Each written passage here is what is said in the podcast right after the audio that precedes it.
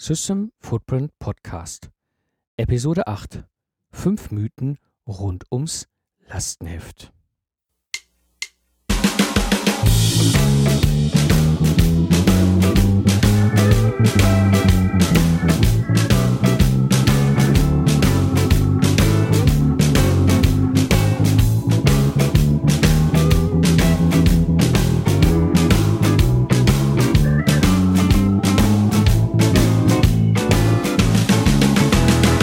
Hallo und herzlich willkommen beim Systems Footprint Podcast. Mein Name ist Mike Pfingsten und das ist der Podcast für Entscheider, die das Ziel haben, ein erfolgreiches Projekt umzusetzen. In diesem Podcast gebe ich dir mein Wissen, Tipps und Tricks rund um das Thema Lastenhefte weiter. Aus der Praxis für die Praxis.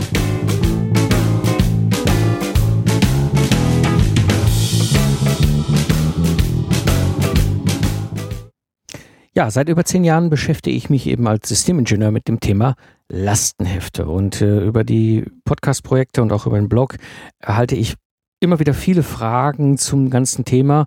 Und ab und an sind da auch manchmal Mythen dabei, sowohl in den Projekten, die ich als Troubleshooter und Systemingenieur begleitet hatte, wie aber auch bei einigen Fragen, die mich erreichen. Und so will ich einfach mal mit so ein paar Mythen aufräumen und so meine Sicht dazu weitergeben. In dieser Episode wirst du erfahren, warum Lastenhefte oft inhaltlich nicht richtig sind und was du dagegen tun kannst.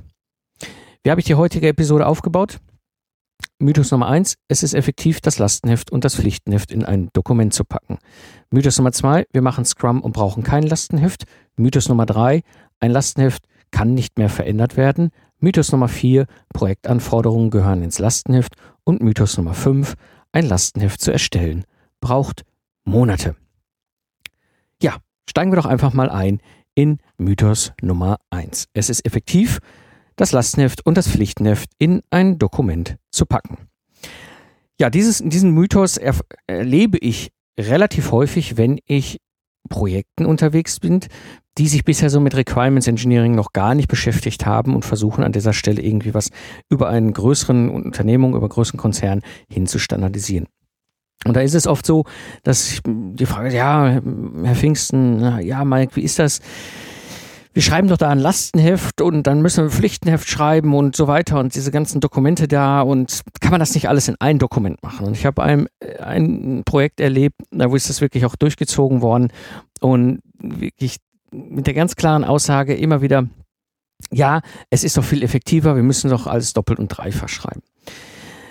Das ist ein ganz, ganz gefährlicher Mythos, weil am Anfang ist es so schön wohlklingend, das ist effektiv. Ja, wir schreiben ja nur einen Requirement-Satz nur einmal und schreiben wir das Dokument und dann ist ja gleichzeitig Lastenheft und Pflichtenheft.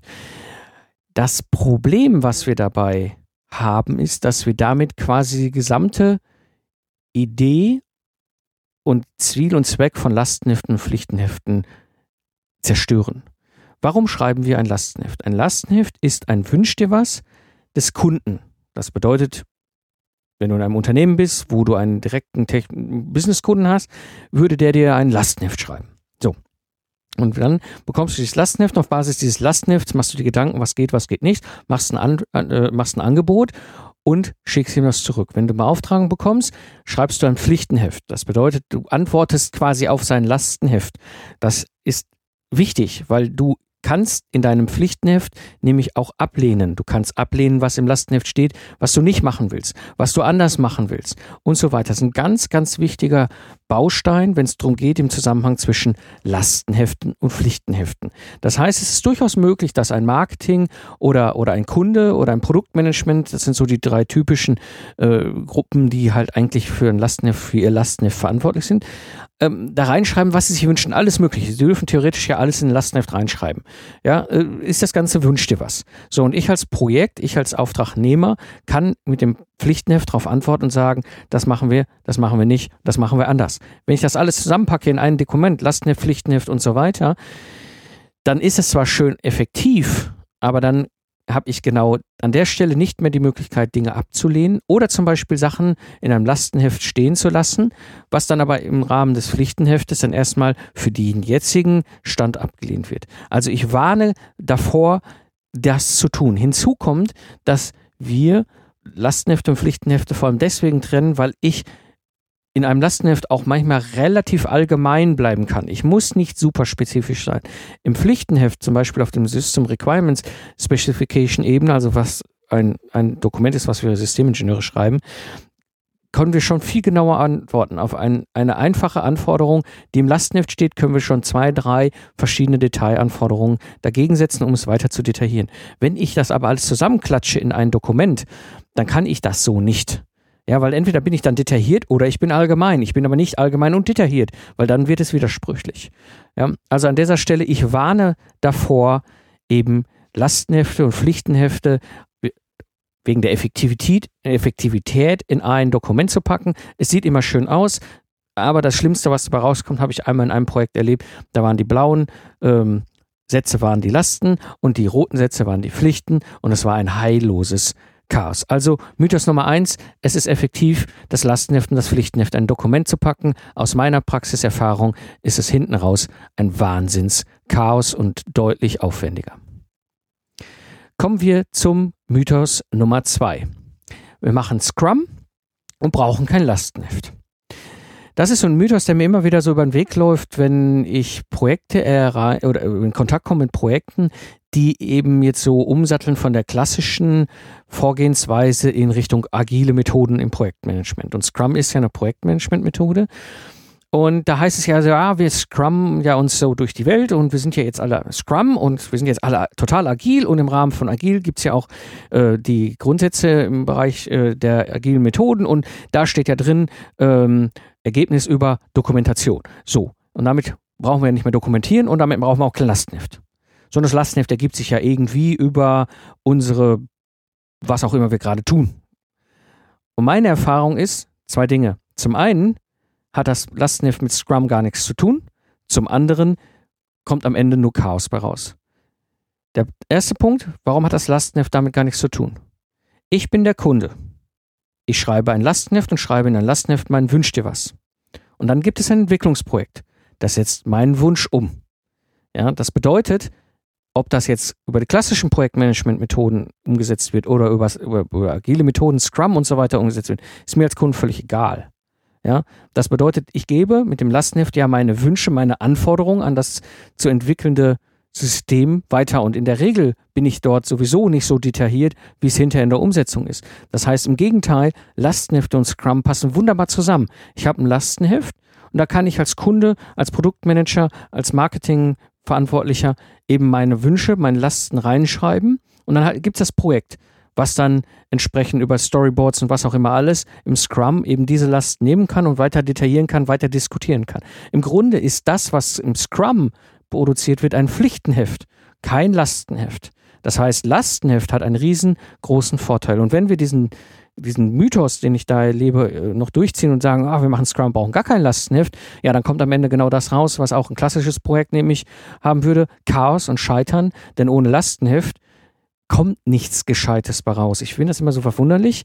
Und es ist völlig egal, ob Scrum oder nicht Scrum, dass Projekte einfach sich auf die Reise machen ohne ein Lastenheft. Wer von uns würde ein paar hunderttausend Euro in ein privates Bauprojekt stecken, ohne vorher zum Architekten zu gehen und eine klare Definition zu machen, was da gebaut werden soll?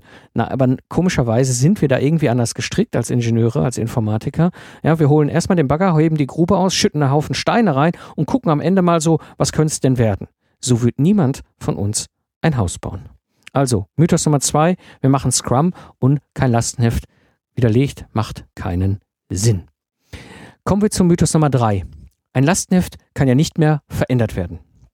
Dieser Mythos prägt sich so in, in, ja, in einem, also häufig in einem sehr konkreten Fall aus, wenn es darum geht, um die Freigabe. Dann will irgendwie keiner freigeben und keiner unterschreiben. Also das ist gut, ist inhaltlich sauber, alles perfekt. Aber wenn ich jetzt unterschreibe, dann ist es ja freigegeben und dann kann es ja nie wieder verändert werden. Das ist totaler Quatsch. Warum? Ein Lastenheft ist ein lebendes Dokument. Es dokumentiert im Grunde nach dem besten Wissen und Gewissen den aktuellen Stand dessen, was ich habe. Ja, das heißt, wenn ich ein Lastenheft erstelle, Version 1.0 und die ist freigegeben, dann ist das das, was ich jetzt gerade Wünsche an Anforderungen gegenüber das, was da umgesetzt werden soll, formuliere.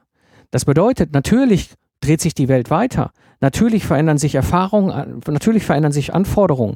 Ja, das bedeutet, ein Lastenheft ist genauso ein lebendes Dokument wie viele andere Artefakte in einem Projekt. Und das bedeutet ganz klar, ich kann auch ein Lastenheft, wenn es freigegeben und eingefroren ist, später weiter verändern. Natürlich. Ich muss es sogar. Wenn ich es nicht tun, dann bleibe ich mit meinem Lastenheft auf Anno Tuck irgendwann stehen. Ja, und dann bringt es erst recht nichts. Ja, das bedeutet, wenn ich eine erste Version habe und die ist reviewed und freigegeben und damit eingefroren, bedeutet das, wir haben nach bestem Wissen und Gewissen den aktuellen Stand der Technik jetzt dokumentiert und definiert. Ja, und wenn sich die Welt weiter dreht, dann macht es durchaus Sinn, in einer nächsten Runde eben ein nächstes Lastenheft 1.1, 1.2 oder bei größeren Änderungen für den nächsten Musterstand beispielsweise auch 2.0 zu bauen und die Differenzen und die unterschiedliche und die äh, Unterschiede und die Änderungen eben zu dokumentieren, die sich zum ersten Lastenheft ergeben. Dadurch hat das Projekt auch viel besser die Möglichkeit, damit umzugehen. Ja. Schlimmer ist das andersrum. Oftmals habe ich Projekte als Troubleshooter gehabt, gerettet. Da gab es mal irgendwann ein Lastenheft, das war aber drei Jahre alt und dann wurde ganz viel gemacht und dann kam kurz vor der Serienfreigabe das Update des Lastenhefts. Dann stand da so viel Blödsinn drin als Delta, dass wir jetzt eigentlich erstmal alles diskutieren mussten, weil das, was wir dahinter in den drei Jahren oder was dann in den drei Jahren entwickelt worden ist, in dem Lastenheft gar nicht beinhaltet war. Deswegen macht es schon sehr viel Sinn, Lastenhefte genauso weiter zu entwickeln und sie können selbstverständlich auch dann geändert werden. Also Mythos Nummer drei: ein Lastenheft kann nicht mehr geändert werden, ebenfalls widerlegt. Kommen wir zum Mythos Nummer vier: Projektanforderungen gehören auch in ein Lastenheft. Auch das erlebe ich sehr häufig, sehr beliebt, gerade so in Kombination mit dem Pflichtenheft. Wir schicken nämlich nicht nur die technischen Anforderungen da rein, ja, wo wir alles Mögliche da reinschreiben, sondern auch unsere Projektanforderungen. Das ist aber grundfalsch. Was ist der große Unterschied zwischen technischen Anforderungen oder Systemanforderungen und Projektanforderungen?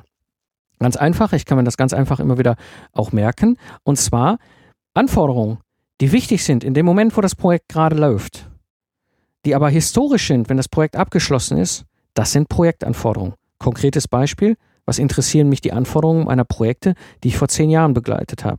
Budget, Meilensteine, alles historisch, interessiert keinen mehr. Was mich heute aber interessiert, immer noch interessiert, sind die technischen Anforderungen an das System. Dass das, was damals vor zehn Jahren entwickelt worden ist und heute auf der Straße rumfährt oder irgendwo im Einsatz ist, natürlich diesen Anforderungen immer noch genügt. Und das ist der große Unterschied. Das eine sind Systemanforderungen, das andere sind Projektanforderungen.